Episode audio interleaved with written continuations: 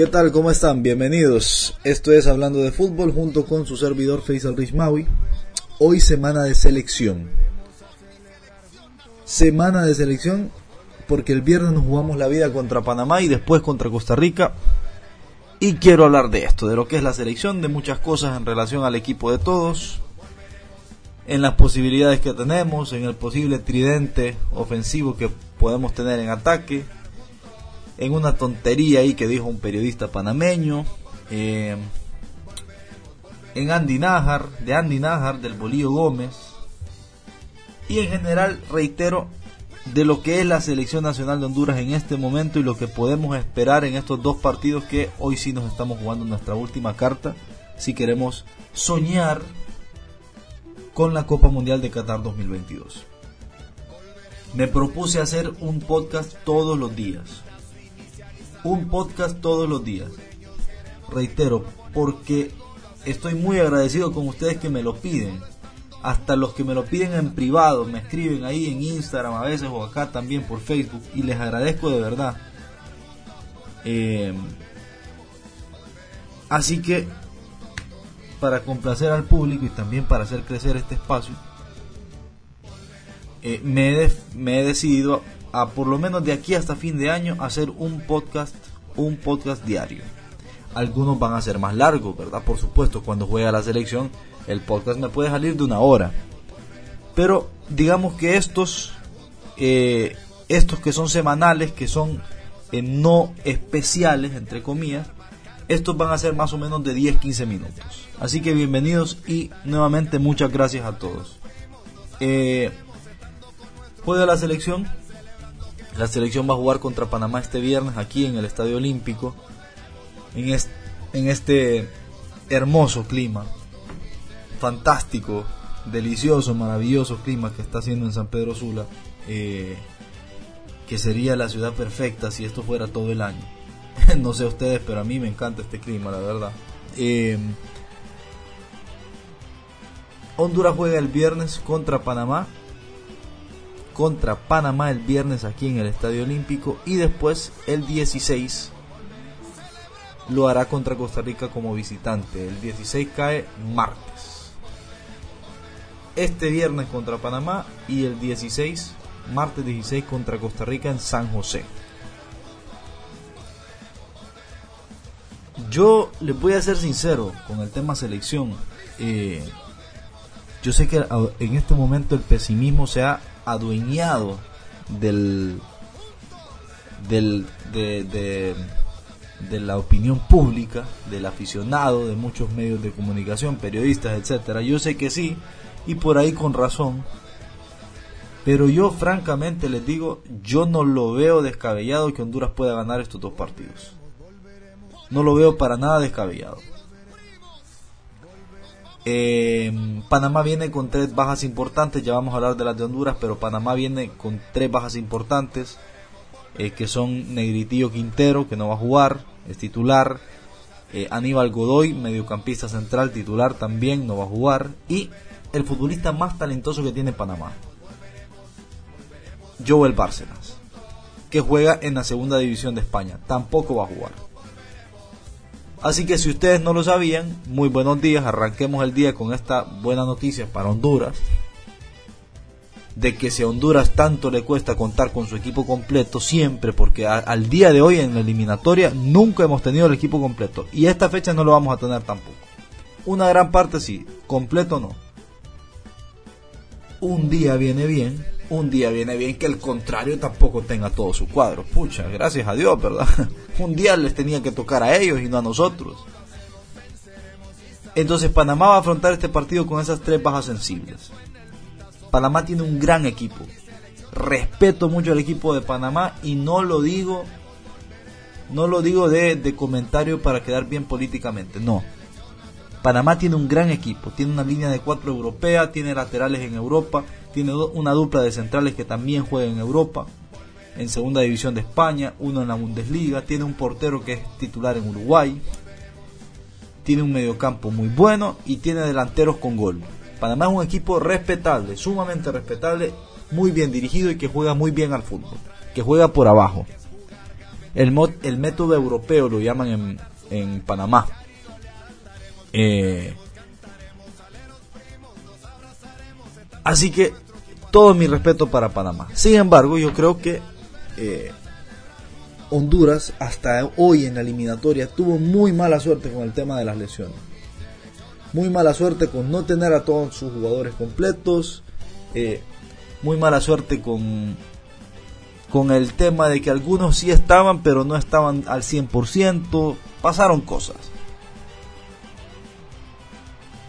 Y ahora, con esta convocatoria que hizo el Bolívar Gómez, que aún con la ausencia de Najar, ya vamos a hablar de Andy Najar también, pero aún con su ausencia, la lista es muy buena. Es lo que todo el mundo pedía. Aquí ya, no, aquí ya no hay más cuentos. Esto es lo que hay. Y yo creo que tenemos un 50-50 de ganar contra Panamá. Tal vez un poco más nosotros por la localía. Eh, pero que realmente les digo, realmente se los digo, em, con todos los jugadores que están y con que todos están en salud, salvo Kioto, Kioto también está en salud, pero no viene con ritmo. Yo, de verdad creo que Honduras tiene una gran posibilidad de ganar ese partido. Ellis está dulce, no está lesionado, no está ni tocado. Hoy sí está perfecto Ellis. El Choco viene dulce viene jugando un gran, eh, en un gran nivel jugando en el, en, el Cádiz, en España. Y Brian Roches también viene dulce. Viene de golear con su equipo, es titular, goleador, todo lo que quieran. Y ese podría ser incluso un tridente ofensivo. Choco, Ellis, Roches. Ellis por un lado, Choco por el otro y Roches de nueve. No sé qué, a qué va a jugar el Bolívar Gómez, es una incógnita, no sabemos todavía. Pero me ilusiona, me ilusiona de verdad saber de que estos tres vienen bien físicamente. Y vienen en buen momento. Y que para suerte del Bolívar Gómez cayó justo en una fecha en la que solo se van a jugar dos fechas. Es decir, él no tiene que planificar jugar tres partidos en 6-7 días. Tiene que planificar dos nada más.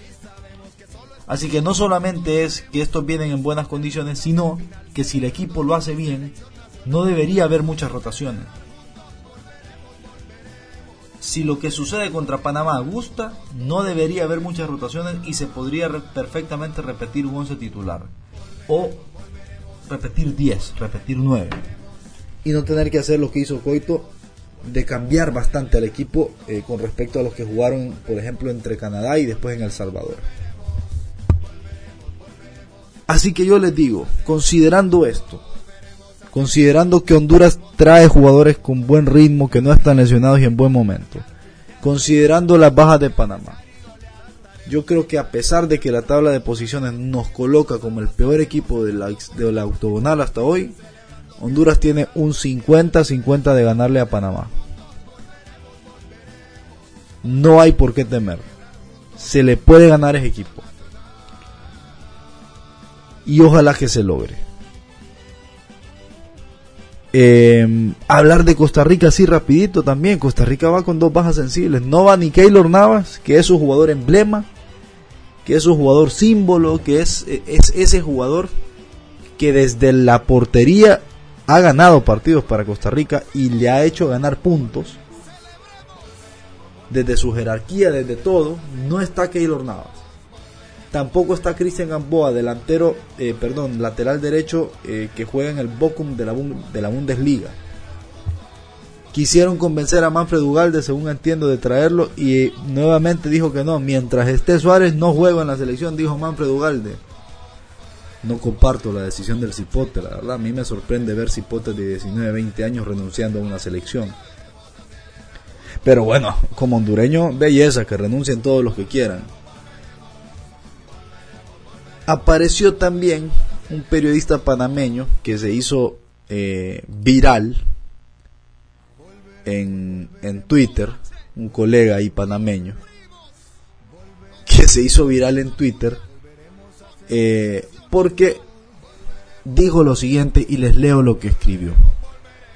Albert Ellis ha marcado 10 goles en dos años en Europa y algunos piensan que es Vinicius. Hoy Panamá es mucho más que Honduras. Aprovechemos. Este 12 de noviembre sacamos los tres puntos de San Pedro Sula. Dice el colega que se llama Álvaro Martínez. Eh, me parece una brutada la que escribió, una brutada total, totalmente antiperiodística, porque una cosa son los puntos de vista y las opiniones, que vos puedes opinar de una manera y yo de otra, y puede que nadie tenga la verdad. Pero otra muy diferente es ir en contra de los datos. Ir en contra de los datos y hacer una opinión eh, tendenciosa. Solo, solo quería comentar esto rápido, no es tan importante, ¿verdad? Pero decir que Albert Ellis en dos años solo hizo 10 goles es tendencioso, porque el segundo año no ha terminado. Y en el primer año en Europa, en su, primer en su primera temporada en Europa, él hizo 8 goles y 6 asistencias con el Boavista. Que es, un, es, que es un número bastante respetable. Y hoy lleva 2 goles en 5 partidos en la Ligue 1 de Francia con el, el Bordeaux. Así que bueno, eh, bueno este, este muchacho eh, este colega Álvaro Martínez, obviamente quería llamar la atención y lo logró, porque aquí estoy de bruto hablando de él, ¿verdad? y lo logró. Pero es un tipo, según, según, veo, es un tipo muy controversial ahí en Panamá y, y, hasta influyente, se podría decir. Vos puedes ser influyente positivo o negativo. Vos puedes influir de manera tonta en la opinión de la gente. Se puede. Y sos influyente, ¿verdad? Como les digo, hay todo tipo de liderazgos, de influencias, de todo. Un líder puede ser negativo, positivo. Un periodista influyente puede ser un periodista que vive maleducando a sus, a sus seguidores. Y puede haber otro que, eh, que forme opinión, ¿verdad? Ustedes sabrán de a, cuál grupo pertenece este, este muchacho. Pero bueno, eh, lo otro se lo, se lo compro. Hoy Panamá es más que Honduras, es cierto. Eso sí es cierto. Eh, que no, quiere decir que nos vayan a ganar, pero eso sí es cierto, hoy Panamá es más que Honduras. Y bueno, después asegura que el, 3, el, que Panamá viene acá y va, se va a llevar los tres puntos. No sé, yo creo que en esto del fútbol estar asegurando resultados a mí me parece osado, me parece muy circense, la verdad. No, no lo comparto. Eh, yo, yo creo que Honduras tiene una posibilidad de ganar pero no puedo asegurar que va a ganar. Si no, el fútbol sería aburrido. Pero bueno, esto fue lo que pasó. Em, por otro lado, ya para terminar, eh, me quiero eh, expresar con respecto a Andy Najar, porque yo lamento mucho eh, que él no esté en este momento que nos jugamos la vida. Y aquí a mí me parece que hay, hay una equivocación de ambas partes.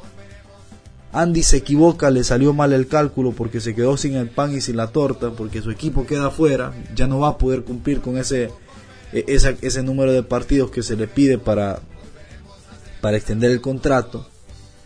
Y el Bolío Gómez se equivoca porque él, él cree que que él puede prescindir de un jugador como Nájar. Que él puede decirle a, a, Nájar, no venga, yo llamo a otro.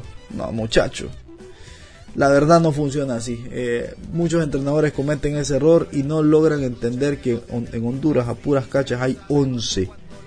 No, no tenés un plantel completo de jugadores aptos y capacitados y con calidad para sacar este barco adelante. Con dificultades hay 11, 12, 13. Pero bueno, eh, ahí se equivoca un poco Nájar y se equivoca un poco también el Bolío Gómez. Eh, en, no estar un poquito más abierto a escuchar al jugador y a negociar. Porque encima de eso está desinformado el bolío. Porque claramente su reacción me habla de un, de un entrenador que no sabía del todo qué estaba pasando ni con Nájar, ni con el contexto de Nájar, que no sé, pareciera, aunque yo quiero creer que alguien se lo dijo, pero pareciera que no estaba informado. Y en lo que sí estoy 100% seguro que se equivocó, porque bueno, la, verdad no es una sola, siempre hay varias verdades. Andy Najar podrá decir una cosa, el Bolívar podrá decir otra y hasta los podríamos entender a los dos.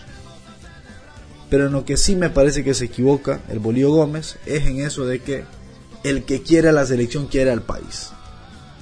Eso es, eso es puro populismo, eso es pura demagogia, un tanto barata.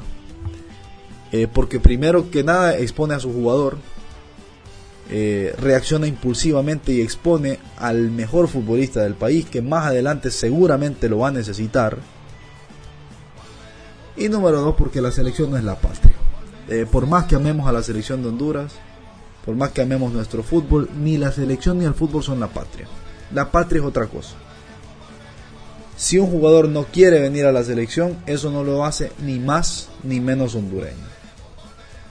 Nos podrá doler, sí, nos podrá molestar, sí, pero reitero, el fútbol y la patria no tienen nada que ver. Así que bueno, esto ha sido todo por hoy. Muchísimas gracias a todos. Deseándoles lo mejor y deseándoles que les haya gustado esto. Esténse pendientes porque se vienen de estos todos los días, todos los días de aquí hasta fin de año. Gracias a todos y saludos, que estén bien.